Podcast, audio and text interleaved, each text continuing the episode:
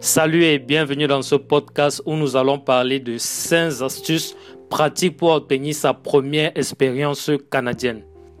Vous y voilà, fin prêt à tourner la page de votre ancienne vie dans votre pays d'origine. Que vous me suivez d'Afrique, d'Europe ou d'Asie, ou peut-être même d'Amérique, eh bien, ce podcast est fait pour vous. Vous êtes prêts, vous avez pris la décision de faire le grand saut. Vous êtes prêts à tourner la page qui comporte les plus belles histoires que vous avez pu écrire avec vos collègues, avec vos amis et avec les membres de votre famille. Et bien que ce soit douloureux, je conviens avec vous que ce soit douloureux de tourner cette page, ben, il faut bien la tourner et il faut à présent penser au futur. Il faut penser à votre future vie Canada, ce fameux pays de rêve qui a fait la gaieté de vos nombreuses nuits. Alors votre mental est au beau fixe et malgré tous les sacrifices que cela pourrait représenter, notamment le manque de votre famille, le manque de vos racines en quelque sorte, de vos origines, eh bien vous êtes tout de même plus que jamais prêt à embrasser cet avenir meilleur d'après les médias, puisque en général, quand on parle du Canada, on pense tout simplement à se faire beaucoup d'argent et améliorer son style de vie. Ce qui n'est pas faux d'ailleurs, mais par contre, ce qui n'est pas toujours la réalité. Ce que décrivent les médias, ce n'est pas toujours la réalité. Donc, euh, certainement, quelques questions doivent tourmenter votre esprit, notamment comment est-ce que vous allez pouvoir supporter l'absence de votre famille? Ça, c'est une véritable question parce que si vous n'avez jamais quitté votre famille, ou du moins ceci, en général, vous quittez votre famille pour deux, trois jours, croyez-moi, ce n'est pas la même chose que lorsque vous quittez votre famille en sachant mentalement que vous allez passer peut-être 5 ans, 10 ans sans les revoir. Donc, il est tout à fait normal de se demander est-ce que je vais vraiment pouvoir supporter l'absence de ma famille? Ou encore, est-ce que je serai vraiment heureux ou heureuse, bien sûr, loin de mes proches? Ou encore, et la question la plus importante pour nous, est-ce que mon manque d'expérience canadienne va m'empêcher de trouver un emploi bien rémunéré? Ah oui, parce que si on vient au Canada, eh ben forcément c'est pour faire de l'argent. Donc, est-ce que le fait que vous soyez nouveau au Canada et par conséquent, vous n'ayez pas d'expérience canadienne, est-ce que ça va être un caillou dans votre chaussure, dans votre recherche de l'emploi Et eh bien, dans ce podcast, nous allons examiner justement 5 astuces pratiques qui vont vous aider à, à acquérir justement votre première expérience canadienne. Mais avant d'ancrer dans le vif du sujet, examinons ce qu'est réellement l'expression expérience canadienne et pourquoi est-ce que la plupart des recruteurs mettent justement un tel accent sur l'expérience canadienne eh bien, on va donc aborder la notion du fossé. Ça, c'est une notion qui est propre à moi. La, le fossé, c'est quoi le fossé? Déjà, prenons un peu d'altitude, vous et moi, et essayons d'analyser la situation d'une vue d'ensemble. Si votre dossier d'immigration a abouti, cela suppose forcément que le gouvernement canadien a vu en vous une certaine valeur indéniable qui vous a forcément différencié d'autres candidats. Là, on est bien d'accord. Donc, à un moment donné, le gouvernement du Canada s'est dit, OK, on va valider ce candidat. Pourquoi? Parce que de par ses diplômes, de par son expérience dans son domaine de, travail, eh ben, ce dernier sera en mesure d'apporter une valeur réelle au marché canadien. Donc là, on est bien d'accord, vous êtes quelqu'un qui a de la valeur pour le Canada. C'est d'ailleurs la raison pour laquelle on vous a accordé le visa ou bien on vous accordera le visa. Donc là, on est bien d'accord. Donc cela, cela signifie que vous faites partie des candidats idéaux. Vous êtes loin d'être ce jeune diplômé fraîchement sorti de l'école et qui essaie juste de faire ses premiers pas dans le monde du travail. Loin de là. Vous êtes quelqu'un d'expérimenté, vous avez de l'expérience, donc forcément, lorsque vous arrivez au Canada, ben, vous êtes tout excité, vous êtes fier non seulement de non seulement parce que c'est une nouvelle aventure et vous êtes fier justement de l'expérience. Après tout, vous avez bagarré pendant plusieurs mois pour pouvoir obtenir ce visa. Donc, une fois que vous arrivez, et eh bien vous voilà, vous postulez, vous postulez frénétiquement aux offres d'emploi, encore et encore, toutes les offres d'emploi qui passent sur votre nez, vous postulez encore et encore, mais surprise, aucun employeur ne vous contacte. Vous vous demandez certainement, mais qu'est-ce qui a cloché? Eh bien, vous ne vous découragez pas pour autant, vous redoublez de courage et vous postulez, postulez, vous postulez encore et encore. Et grâce à votre persévérance, quelque chose se passe, vous arrivez à décrocher deux ou trois interviews. Mais malheureusement pour vous, vous vous rendez encore compte que vos interviews se soldent par un, vous n'avez pas assez d'expérience canadienne. Et là, vous êtes, vous êtes abasoudi. Et vous, vous vous dites, mais comment ça se fait qu'il y ait un tel fossé entre l'approbation du gouvernement canadien et l'approbation des entreprises au Canada? Eh bien, vous êtes, comme je l'ai dit tantôt, vous êtes abasoudi et au final, tout de même, vous décidez de d'accepter un boulot comme plongeur, je ne sais pas, comme plongeur par exemple dans un restaurant. Malgré vos diplômes, malgré votre joli master en poche, malgré vos 5, 10 ans d'années d'expérience. Et ce que je dis, c'est la réalité. C'est vous avez vous avez énormément de chance, par exemple, d'emprunter un taxi ici au Canada et de vous rendre compte que le chauffeur, en fait, ben, c'est quelqu'un, par exemple, qui a, il a eu un master ou bien même parfois qui a eu un doctorat. Donc ça, c'est réellement, ça, c'est vraiment la réalité que nous vivons au Canada.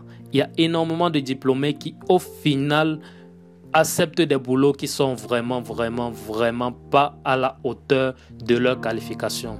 Donc, euh, certes, ce n'est peut-être pas la vie que pour l'instant vous rêvez, mais toujours est-il qu'une fois que vous serez au Canada, il va bien falloir payer les factures et il va bien falloir aussi assumer certaines charges. Donc, euh, par conséquent, vous vous dites, OK, je vais juste accepter ce boulot et je vais le faire peut-être euh, sur une courte durée, après je vais continuer, je vais peut-être aller faire une autre formation ou bien je vais recommencer à postuler des offres d'emploi dans mon domaine. Et bien là, ça c'est déjà la plus grande erreur que vous allez faire parce que sans le savoir, vous avez déjà mis un pied dans un cercle extrêmement vicieux. Pourquoi? Parce que après un mois, comme plongeur, vous allez commencer à prendre une certaine routine et ensuite, six mois vont passer. Et ensuite, un an. Et un jour, un bon matin, vous allez vous réveiller, vous allez vous rendre compte que ben, vous avez cinq ans d'expérience comme serveur dans un fast-food avec votre master en poche. je conviens avec vous, je conviens, je suis parfaitement d'accord avec vous que ce que je suis en train de décrire est loin d'être galvanisant, surtout pour ceux qui ne sont pas encore arrivés au Canada et qui ont encore, je vais dire, cette, ce rêve ou bien, ou du moins ce, qui ont encore cette vision, comment, comment, comment est-ce que je vais formuler ça, qui ont encore une vision beaucoup trop idéaliste du Canada. C'est vrai, je ne suis pas en train de dire que le Canada c'est un pays où ce n'est pas possible de d'évoluer ou bien d'exercer dans son domaine loin de là. Mais cela nécessite véritablement une stratégie bien planifiée. Parce que malheureusement, ce que j'ai décrit tout à l'heure, c'est la triste réalité de nombreux immigrés au Canada. Donc, euh, vous pouvez vous demander comment donc éviter cette spirale infernale. Ça, c'est tout à fait logique de se demander ça. Comment est-ce que on peut éviter cette spirale infernale? Est-ce qu'il est même possible d'éviter la fameuse spirale infernale? Eh bien oui, il est possible. Pour le faire, je vous invite à penser comme un chef d'entreprise penserait. Imaginez-vous aujourd'hui que vous soyez chef d'entreprise ici au Canada, vous avez monté votre entreprise. Eh bien, quel est votre objectif ultime pour votre entreprise? Eh bien, normalement, pour tout chef d'entreprise, son objectif ultime, c'est de faire prospérer son entreprise. Là, on est bien d'accord. Donc, si on est d'accord sur cela, cela signifie quoi? Que lors d'un entretien d'embauche, recruteur aura toujours et toujours deux principales questions en tête. La première, est-ce que le candidat qui est devant moi est-il en mesure de résoudre un problème dans mon entreprise? La deuxième question, est-ce que ce candidat sera en mesure de s'intégrer facilement dans l'équipe actuelle que j'ai déjà? Ça, ce sont les deux questions phares que tout recruteur a l'esprit lorsqu'il fait un entretien d'embauche. Donc, euh, examinons à présent en détail la deuxième question, cette fameuse intégration. D'après vous, qu'est-ce qui favorise une bonne intégration au sein d'une équipe? Supposons que vous êtes présentement un chef d'entreprise. Selon vous, qu'est-ce qui favoriserait la bonne entente, la bonne cohésion dans votre équipe? Eh bien, la première des choses, forcément, c'est la langue. C'est évident. Une bonne connaissance de l'anglais, croyez-moi, vous ouvrira plus d'une porte ici au Canada. Que ce soit au Canada francophone ou au Canada anglophone, l'anglais est la clé pour trouver un bon boulot. Eh bien, vous conviendrez avec moi que la langue en elle-même, c'est le socle de l'intégration. Déjà, c'est parce qu'on partage la même langue que présentement vous êtes en train d'écouter ce podcast. Supposez par exemple que mon français ne soit pas, ou du moins ce que je parle dans une langue qui ne vous soit pas familière, ben forcément, vous n'allez même pas prêter attention à ce que je dis. Donc, euh, la langue, déjà, c'est la base. Que ce soit dans les discussions au boulot, que ce soit lors des réunions, que ce soit lors des présentations de vos arguments, être en mesure de pouvoir communiquer est capital. Je le redis, être en mesure de pouvoir communiquer en anglais est capital. Donc, d'où la nécessité pour un recruteur, tout simplement, lors d'un entretien d'embauche, d'être vigilant, de redoubler de vigilance sur ce point. Il doit s'assurer que vous parlez bien anglais. Ça, c'est la base parce que même si dans l'entreprise en question, le cercle est uniquement francophone, ben certainement vous aurez des clients qui vont parler anglais ou bien du moins lorsque ce dernier va vouloir s'élargir, ben forcément il aura besoin d'une équipe qui parle anglais. Donc, euh, si le recruteur fait un mauvais choix, par exemple, votre niveau d'anglais n'est pas suffisant et qu'il vous embauche quand même, eh bien forcément, son équipe ne sera pas suffisamment soudée. Là, on est bien d'accord. Parce que lorsque, par exemple, vous aurez une idée à défendre, ben, vous ne serez pas en mesure de pouvoir la défendre normalement. Pas parce que vous n'êtes peut-être pas vraiment à la hauteur du travail qu'on vous demande, mais tout simplement parce que vous n'arrivez pas à vous exprimer. Donc, euh, ça, c'est le premier point, la langue. Vous devez impérativement avoir une bonne connaissance ou bien, ou du moins, un bon niveau en anglais. Ok. Le deuxième critère qui favorise la cohésion d'une équipe, eh ben, c'est la culture de l'entreprise. C'est quoi le thème déjà culture? Quand on dit la culture d'entreprise, c'est quoi ce thème culture? Eh bien, en général, la culture va faire référence à nos valeurs, à nos coutumes et au style et aux normes que nous avons développés, que nous utilisons en permanence au quotidien. Donc notre culture, en réalité, c'est une sorte de miroir à travers lequel on se voit dans le regard de son semblable. Et généralement, il n'est pas évident de réaliser qu'on a une culture qui nous est propre. Tout simplement parce que c'est une sorte de deuxième nature. Ça coule en fait, ça coule en fait dans nos veines. Et tant que l'on vit dans notre milieu, dans le milieu du moins où on est né, dans le milieu où on a grandi, on a tendance à ne pas réaliser vraiment que nous avons une certaine culture.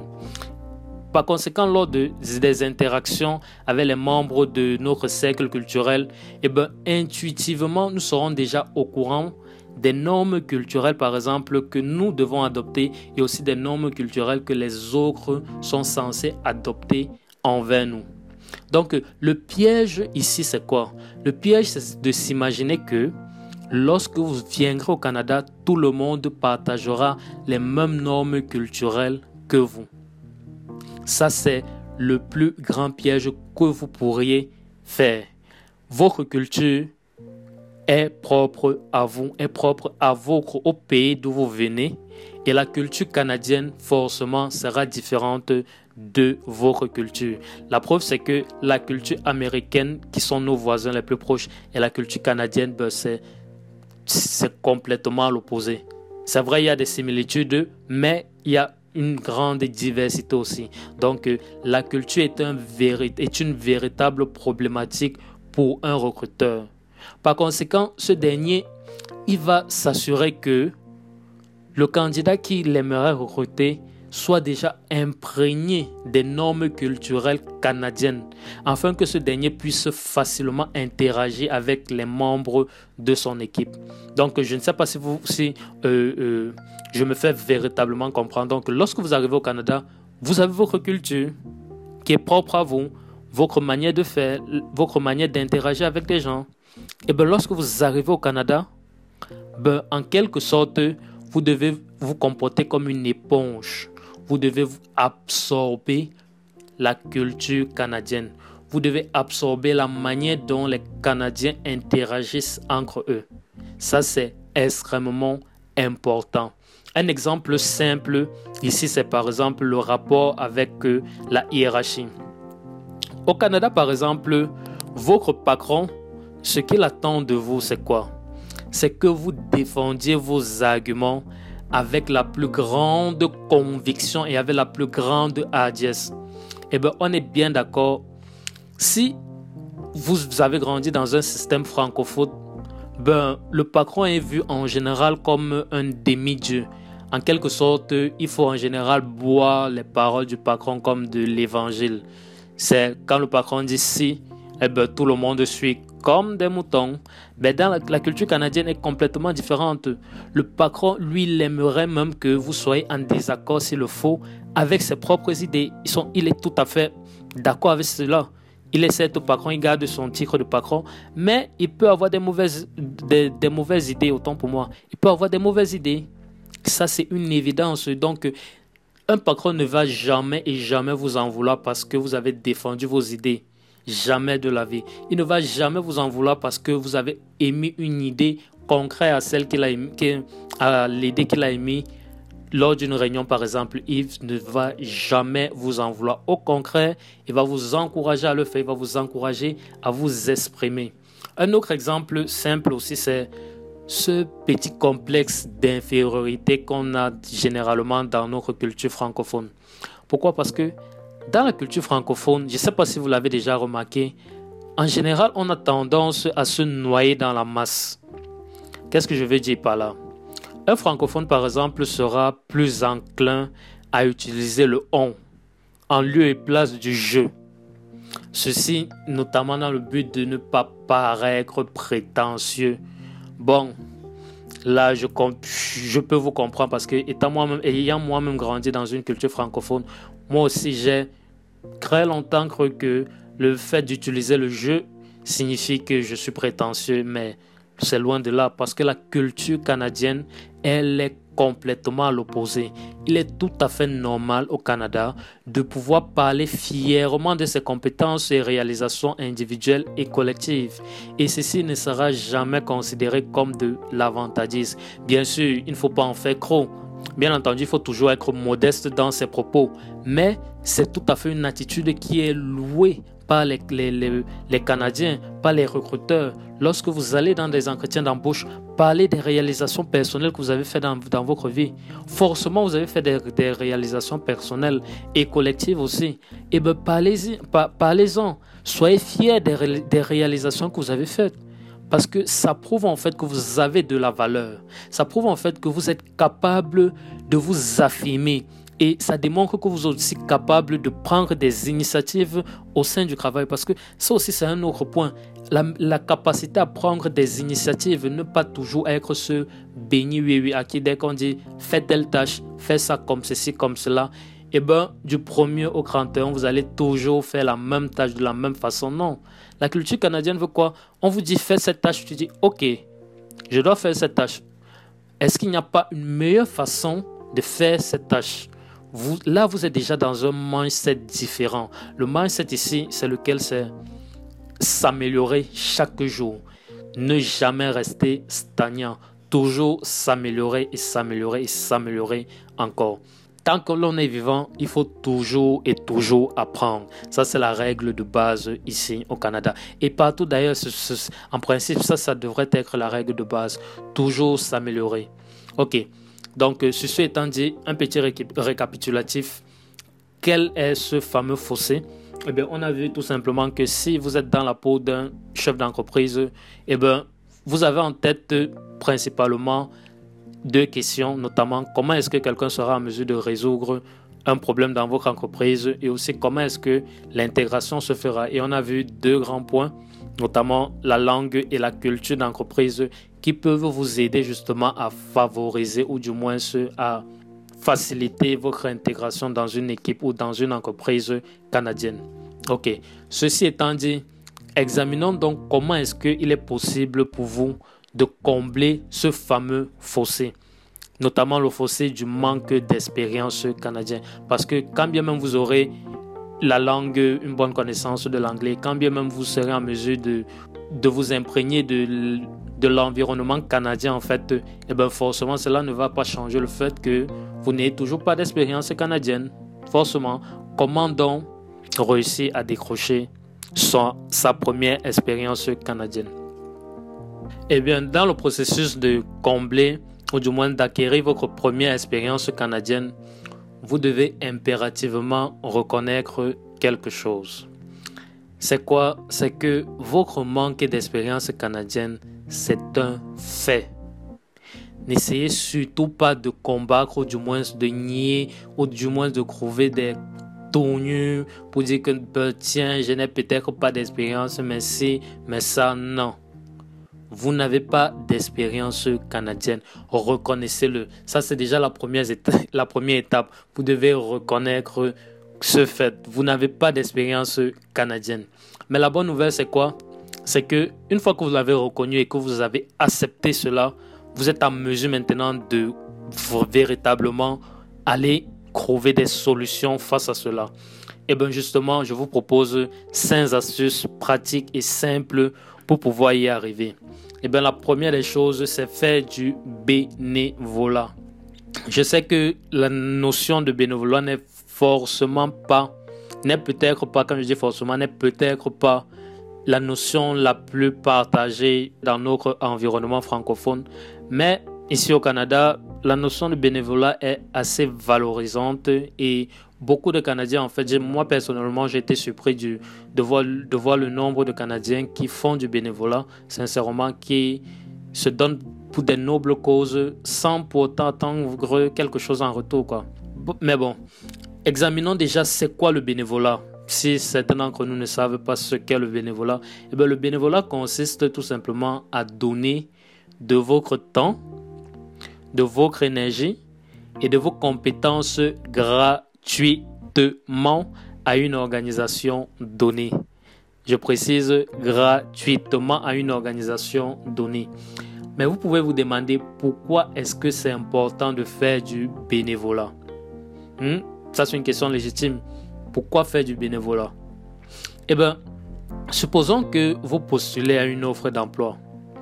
Eh bien, vous serez tout simplement un candidat parmi tant d'autres sur la liste des candidats que l'entreprise va recevoir en question. Donc, euh, pour un poste donné, une entreprise est capable de recevoir 1000, 2000, parce qu'ici, il y a énormément d'immigrés. Donc, la compétition, forcément, est assez élevée. Donc, pour une application, c'est facile pour un recruteur de se retrouver submergé par 1000, 2000 applications.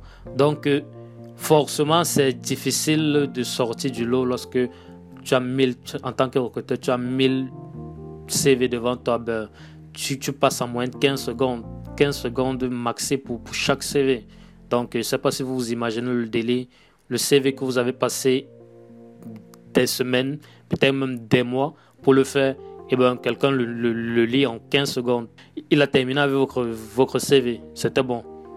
Donc, imaginez par contre maintenant que vous postulez pour du bénévolat, et eh bien forcément, vous allez déjà vous sortir du lot. Pourquoi? Parce que de nombreux immigrés n'auront pas pensé peut-être à faire du bénévolat, puisque lorsqu'on vient, ce qu'on a en tête, c'est quoi? Faire de l'argent, faire de l'argent, faire de l'argent. Ce qui est, ce qui est normal, c'est pas mauvais de faire de l'argent, mais il est important d'avoir une stratégie, une bonne stratégie.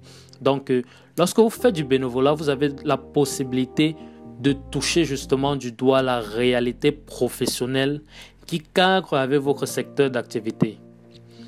Et par la même occasion, vous aurez la possibilité d'obtenir la première expérience canadienne que vous recherchez tant, ce qui va être définitivement un plus extrêmement consistant dans votre CV.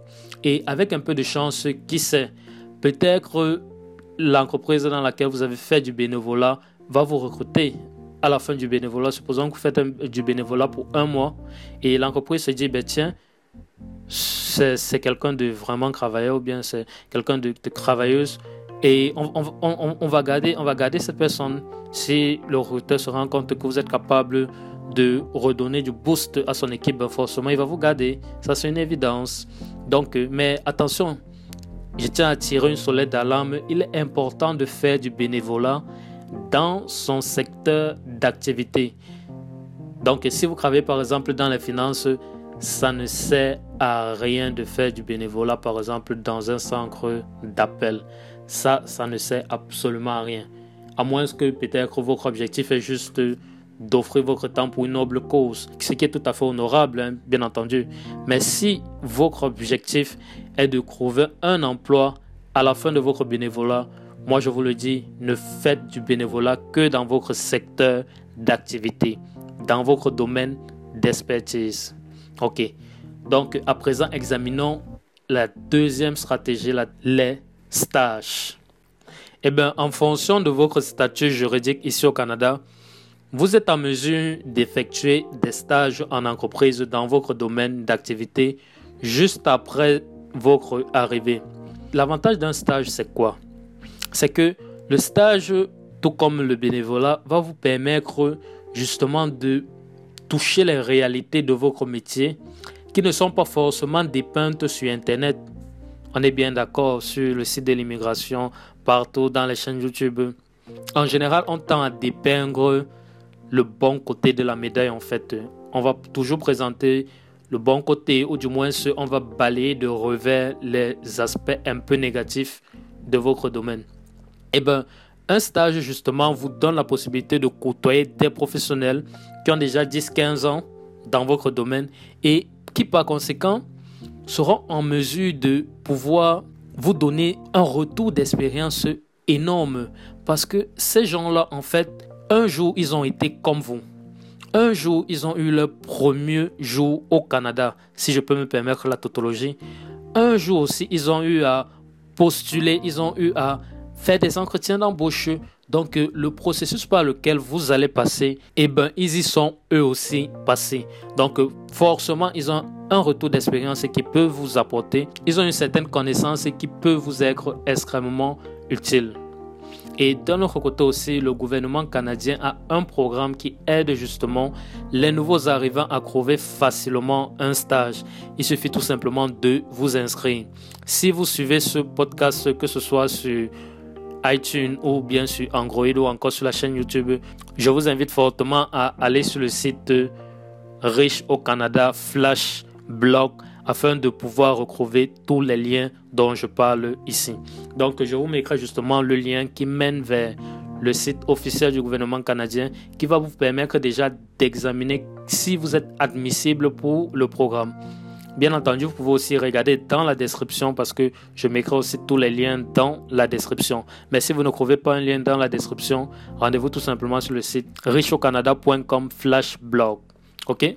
Sur ce, passons au Troisième conseil, les breeding programmes. Alors, c'est quoi un breeding programme? Eh bien, tout simplement, les breeding programmes sont des programmes plus ou moins longs qui vous permettent justement de mettre un pied dans votre domaine d'expertise. Et ces programmes sont particulièrement utiles pour ceux qui exercent un métier réglementé au Canada. En description aussi, il y a le lien pour la liste de tous les professions réglementées au Canada. Il vous suffit tout simplement d'ancrer votre profession dans la barre de recherche une fois que vous avez cliqué sur le lien bien sûr et vous aurez la possibilité de pouvoir déterminer justement si votre métier est réglementé ou pas ici au Canada. Donc, euh, comme je disais tantôt, les breeding programmes ont cet avantage-là que ça vous permet justement de briser plus facilement cette barrière, surtout pour les gens qui ont des métiers réglementés.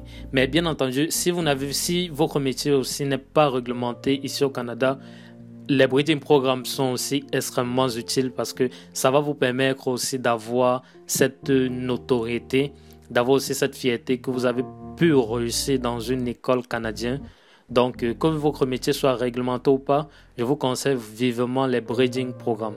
Et comme je disais tantôt, ces programmes ont euh, cet avantage-là que cela vous permet d'ouvrir plus facilement les portes des entreprises canadiennes. Parce que imaginez-vous une école qui a déjà 20-25 ans ici au Canada, ben forcément, ils ont déjà établi certaines relations avec des entreprises. Il y a des entreprises même qui ont certainement déjà des partenariats avec eux, de telle en sorte que une fois que les étudiants finissent leur formation, il y a des entreprises qui vont venir, par exemple, faire des entretiens d'embauche avec quelques-uns qui vont retenir certains d'entre eux. Donc les bridging programmes sont vraiment extrêmement efficaces. Si vous êtes dans l'optique de trouver votre première expérience au Canada, au Canada, les bridging programmes sont vraiment, vraiment, vraiment efficaces. Donc ils vous offrent des services tels que une évaluation de votre formation et de vos compétences ou encore une expérience clinique ou en milieu de travail. En général, ils vous offrent aussi des formations professionnelles et ils vous aident aussi pour les métiers spécialisés, vous aident à vous préparer à un examen de licence ou à une certification. Et la plupart aussi donnent des formations linguistiques pour votre métier. Donc une formation linguistique adaptée à votre profession ou métier, donc qui va vous permettre d'apprendre les mots-clés de votre métier, les mots-clés de votre profession. Et bien entendu, vous offre aussi des apprentissages individuels, c'est-à-dire du coaching en one by one. Donc, euh, je vous conseille vraiment, vraiment, vraiment, si vous avez les moyens de faire un breeding programme ici au Canada. Sur ce, passons à la quatrième astuce, notamment la recherche d'un mentor. La culture du mentorat ici au Canada est assez répandue et vous serez en général surpris du nombre de chefs d'entreprise qui sont prêts à vous accorder 10 ou 15 minutes de leur précieux temps.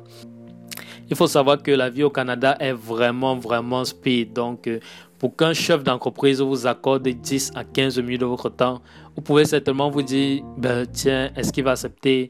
Est-ce que ce dernier ne va pas peut-être refuser? Et eh bien, vous serez surpris, sincèrement.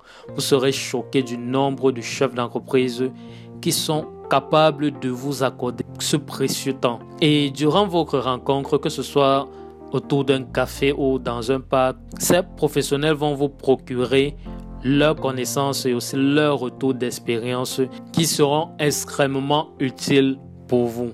Comme on l'a dit en haut, par exemple avec les professionnels de votre métier, ce sera pareil avec un mentor. Et la différence avec un mentor, c'est qu'il a déjà cette vision-là de du recruteur. Donc, il ne va pas vous apporter une vision uniquement en tant que salarié, mais aussi va vous apporter une vision en tant que recruteur. Donc euh, ça, c'est en fait ces voix de l'autre côté du miroir, en fait, si je peux me permettre l'expression. Ce sera une manière pour vous, lorsque vous avez une rencontre de 10 à 15 minutes avec un recruteur ou avec un chef d'entreprise, sincèrement tirer le maximum profit de ces minutes. Si possible, même enregistrer la conversation afin de pouvoir écouter encore et encore parce que les conseils qui vont vous, que cette personne en question va vous donner sera extrêmement important. Bien sûr, si vous devez enregistrer la conversation, ben, la moindre des choses, ce sera de dire à la personne que vous êtes en train d'enregistrer la conversation, aussi simplement que ça. Donc, euh, vraiment, c'est extrêmement important de se trouver un mentor. Mais attention, il ne faut jamais, et je dis bien jamais, demandez directement un emploi à votre mentor. Ça, c'est l'erreur fatale. Même si ce mentor en question-là travaille dans une entreprise où vous savez qu'il a peut-être besoin de vos services, ne lui demandez jamais directement un emploi. Son objectif est tout simplement de vous mettre sur la bonne voie, de d'essayer de vous mettre sur le bon sentier. Et après, c'est à vous de recrousser les manches et de prendre votre courage à deux mains pour pouvoir parcourir ce chemin. Dans la description, vous avez le lien du site canadainfonet.org.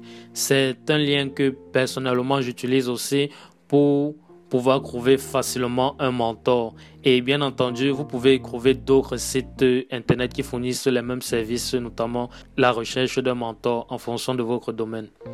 À présent, examinons la dernière stratégie pour pouvoir avoir votre première expérience au Canada, notamment le networking.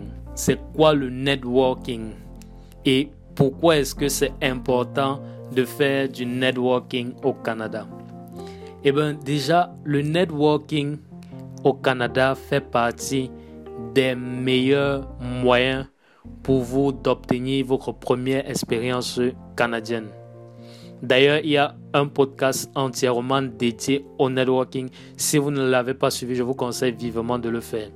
Donc, ici, dans ce podcast, on va juste balayer de manière brève et, succincte ce qu'est le networking. Eh bien, pour faire simple, le networking consiste tout simplement à établir une relation franche et durable avec des professionnels de votre métier ou dans votre domaine qui exercent déjà au Canada. Donc, imaginez-vous par exemple que vous soyez quelqu'un qui exerce dans la finance. Eh bien, vous allez tout simplement prendre contact avec des gens qui exercent dans le même domaine que vous, mais qui sont ici au Canada il y a de cela, ou du moins qui travaillent déjà au Canada il y a de cela peut-être déjà 5 ans ou 10 ans et vous allez justement créer des relations avec cette personne. Bien sûr, il ne suffit pas juste d'assister à deux ou trois événements ou encore de serrer la main à des étrangers ou de liker leurs publications sur les réseaux sociaux. Ça, ce n'est pas faire du networking, ou du moins ce n'est que la face immergée de l'iceberg. Vous devez faire un travail en profondeur. Vous devez impérativement bâtir une relation forte et interpersonnelle avec ces personnes. Et je conviens avec vous que c'est loin, c'est loin d'être facile. Là, je conviens parfaitement avec vous. Déjà parce qu'il y a, il y a ce côté virtuel, en fait, de la chose. Et en général, les relations virtuelles ne sont pas aussi profondes que les relations euh, où vous rencontrez des gens parce qu'il faut savoir que la communication n'est pas simplement verbale, la communication est aussi non verbale. D'ailleurs, une grande partie de la communication est non verbale. Donc, euh, tant que vous le pouvez, il est préférable d'organiser le plus souvent possible des rencontres face-to-face. Vous allez voir ces, ces, personnes et vous discutez avec eux. Si possible, vous prenez un café ensemble. Ou si vous avez la possibilité de leur offrir des cadeaux, ça ne coûte, rien en fait d'offrir un café à quelqu'un. Ça ne vous coûte, ça va vous coûter à peine 5 dollars d'offrir un café à quelqu'un. Mais justement, le simple fait de lui offrir ce petit plus, ça va faire en sorte que ce dernier va se sentir en quelque sorte un tout petit peu redevable envers vous et par conséquent, cela va construire une relation forte et durable entre vous et vous en tirerez un bienfait énorme. Pourquoi? Parce que imaginez-vous que vous faites du networking avec quelqu'un qui travaille dans une boîte où on a besoin, par exemple, d'un comptable. Et devinez quoi, vous êtes comptable. Et bien forcément, puisque vous avez changé 10 ou 15 minutes autour d'un café, et vous lui avez parlé du fait que vous êtes comptable, vous venez d'arriver au Canada, vous êtes en recherche du boulot, ben forcément, lorsqu'il va voir cette offre d'emploi, il va vous parler justement, il va vous envoyer peut-être un message que tiens, dans mon entreprise, on recrute justement un comptable avec tel profil. Et devinez quoi, le profil qu'il va décrire sera peut-être votre profil. Et c'est comme ça que vous allez pouvoir obtenir votre première expérience au Canada. Donc, ça, c'était les cinq conseils pratiques pour pouvoir obtenir sa première expérience au Canada. Donc, si je veux me résumer, on a vu quoi? On a vu premièrement faire du bénévolat. Deuxièmement, faire des stages. Troisièmement, accéder au breeding programme. Quatrièmement, trouver un mentor. Et enfin, faire du networking. Pour conclure, donc, je vous invite vivement à passer à l'action. Pourquoi? Eh bien, tout simplement parce que toute connaissance est inutile sans action. Donc, euh, qu'est-ce que nous avons vu dans ce podcast? Eh bien, nous avons vu que immigrer dans un nouveau pays, ben, parfois ça peut être difficile. Ou du moins, c'est difficile. Et c'est même très difficile. Pourquoi? Tout simplement parce que déjà, vous n'avez pas votre famille, vous n'avez pas vos amis auprès de vous. Parce que le simple fait de savoir que vous avez votre famille à deux pâtés de maison, vos meilleurs amis d'enfance à deux pâtés de maison, eh bien psychologiquement déjà, ça vous apporte déjà une certaine paix d'esprit. Mais bon, vous voilà très loin de votre famille, de vos amis, et aussi vous êtes loin de votre boulot de rêve parce que peut-être vous n'avez pas eu la possibilité de pouvoir obtenir facilement votre premier boulot au Canada. Donc, et vous n'avez pas, et à présent, vous n'avez même pas votre famille pour pouvoir vous épauler. Donc, euh, ça peut être vraiment, vraiment difficile. Et quels sont quelques obstacles qui peuvent vous entraver d'obtenir votre boulot? Eh bien, on a vu déjà la langue et on a vu aussi la culture canadienne. Et ça, c'est bien sûr quelques exemples des barrières qui peuvent se graisser entre vous et votre boulot de rêve. Bien entendu, en fonction de votre situation, en fonction de vos réalités, vous aurez peut-être plus de barrières ou peut-être moins de barrières. Mais une chose est sûre, c'est que votre avenir vous appartient. C'est à vous et à vous seul de pouvoir construire ce pont qui va pouvoir vous rapprocher de votre emploi de rêve. Personne d'autre ne peut faire ce travail pour vous. Pensez tout simplement à l'énergie que vous avez mis pour pouvoir obtenir votre visa, ou du moins l'énergie que vous êtes en train de mettre présentement pour pouvoir obtenir votre visa. Eh bien, utilisez cette même énergie-là pour pouvoir obtenir votre emploi ici au Canada. Parce que, au final, si vous ancrez déjà dans cette spirale, comme on a vu tout à l'heure, cette spirale négative, eh bien, je peux vous assurer que votre immigration prendra véritablement un mauvais tournant. Et vous allez peut-être même en arriver à vous dire que peut-être qu'il était mieux même pour vous de rester dans votre pays d'origine. Parce que croyez-moi, ça c'est la réalité vraiment de nombreux immigrants qui arrivent ici avec des diplômes, mais qui n'arrivent pas à trouver un véritable emploi. Donc euh, j'aimerais vraiment vous dire que ce sera facile j'aimerais, j'ai vraiment envie de vous dire que non, tiens, ce sera facile. Ça, ce serait vous mentir. Ça ne sera absolument pas facile. Mais une chose est sûre, c'est que c'est loin d'être impossible. Ça, c'est une évidence. Des immigrés avant vous ont réussi à le faire et après vous, des immigrés réussiront encore à le faire. Donc moi, je vous souhaite toute la chance du monde afin que vous puissiez trouver des emplois qualifiés qui correspondent à vos compétences. Donc, sur ce, c'est la fin de ce podcast. J'espère sincèrement que cela vous a apporté une certaine valeur, ou du moins cela vous a apporté une certaine clarification au niveau de comment aborder justement le marché canadien. Si vous avez des questions que vous aimeriez que je réponde soit de manière individuelle ou en faisant tout simplement un podcast, et eh bien tout simplement envoyez-moi vos questions à contact richeaucanada.com. Sur ce, prenez soin de vous et à très bientôt.